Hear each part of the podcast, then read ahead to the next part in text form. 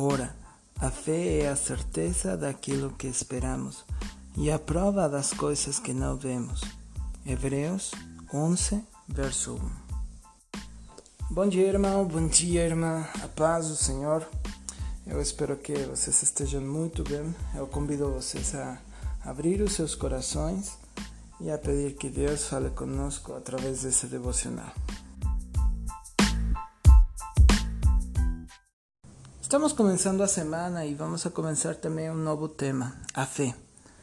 A fé, irmãos, muitas das ocasiões é uma palavra a qual todo mundo fala, seja é, cristão ou seja inconverso, as palavras falam, as pessoas falam essa palavra, né? E muitas das ocasiões, irmãos, a palavra fé está relacionada a a ter um novo emprego, a ter um novo carro, a ter uma nova casa, a, a ter um casamento, é, a ter dinheiro. Porque sempre falam, ah, tenha fé, tenha fé, vai acontecer, tenha fé, declare para a sua vida e vai acontecer, né? Falam de, de coisas que, sinceramente, é, está errado o significado. A palavra de Deus nos fala o significado da palavra, amém? E o significado da palavra é a seguinte: fé é a certeza de aquilo que esperamos e é a prova das coisas que não vemos. Amém?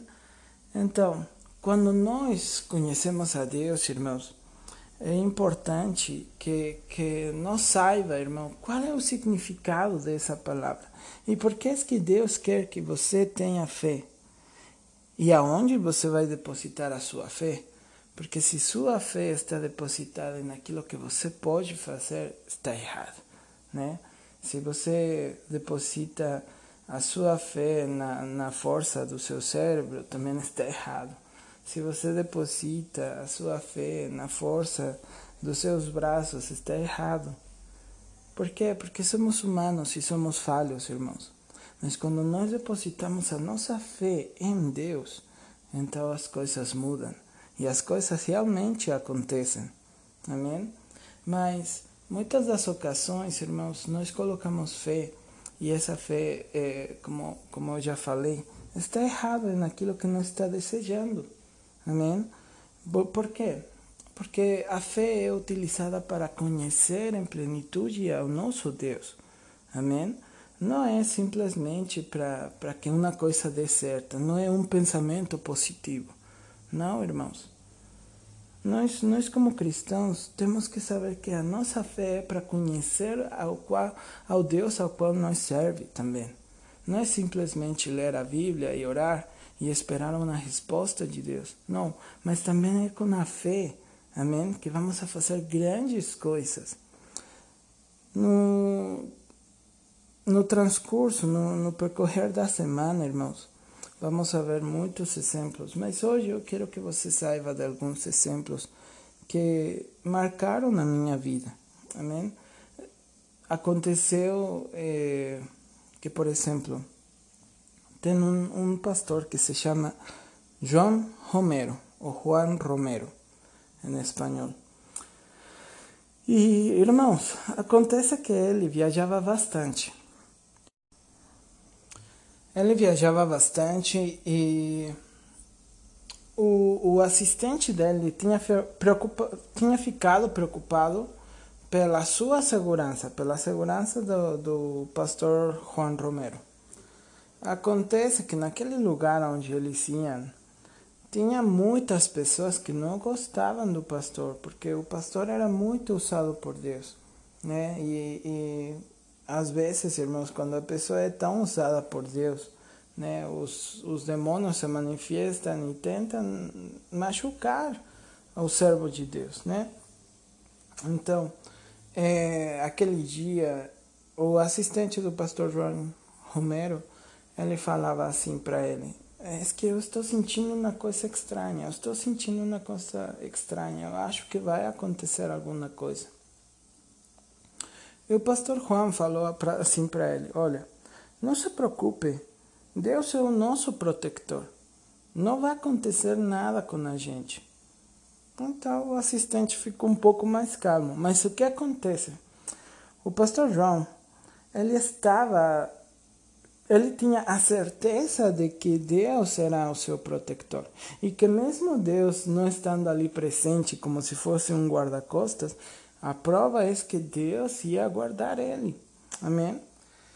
Então aconteceu que chegaram naquele lugar, um bêbado chegou muito perto do, do pastor e ele levava um tijolo grandão, um bloco na mão.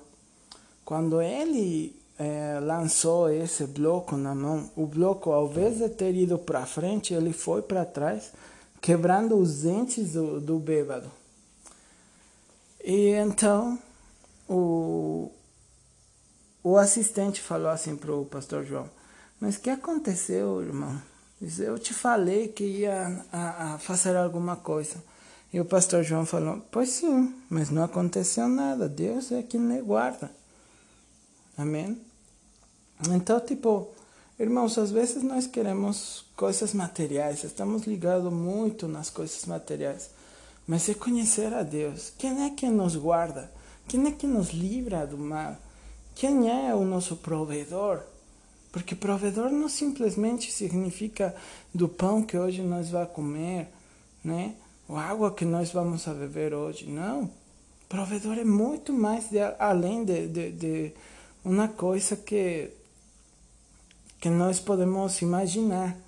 Por exemplo, o pastor Daniel Ost, que era o pastor do, do meu pai, do meu avô. Aconteceu que ele chegou no México e ele estava precisando de comprar uma, um transporte para poder evangelizar. Ele foi lá, viu, ele era ex-soldado, ex né? do exército americano.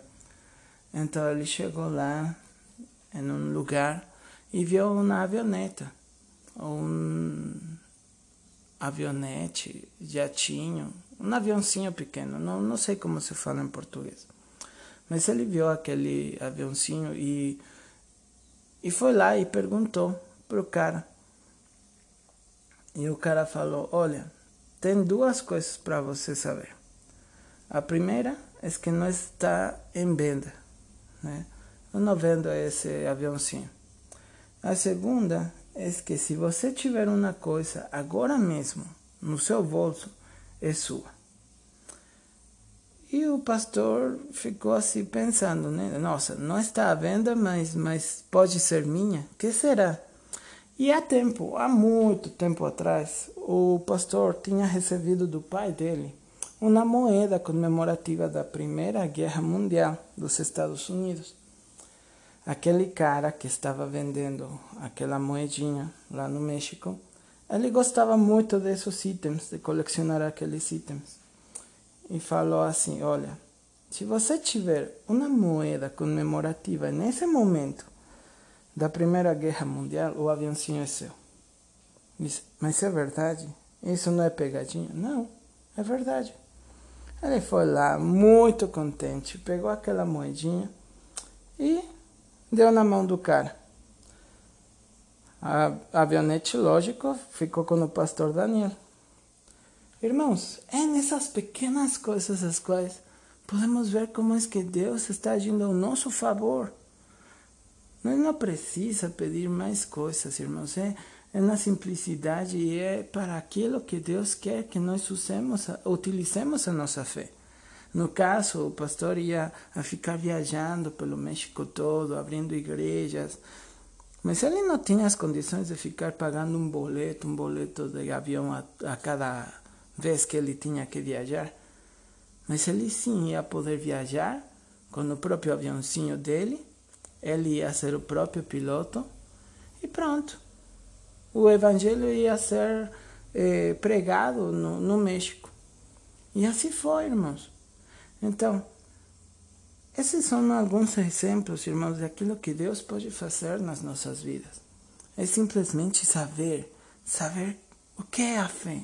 É a certeza de aquilo que esperamos. E as provas, e a prova das coisas que não vemos. nós sabemos que Deus está do nosso lado, nos guardando, suprindo as nossas necessidades, eh, nos fazendo, eh, nos livrando do, do mal, do inimigo, das pessoas que querem fazer mal com a gente. Então, irmão, conheçamos mais ainda a Deus, para que saibamos qual é a magnitude daquilo que Ele pode fazer. Amém? Um abraço, irmão. Deus abençoe e fica com Deus. Que você tenha uma ótima semana.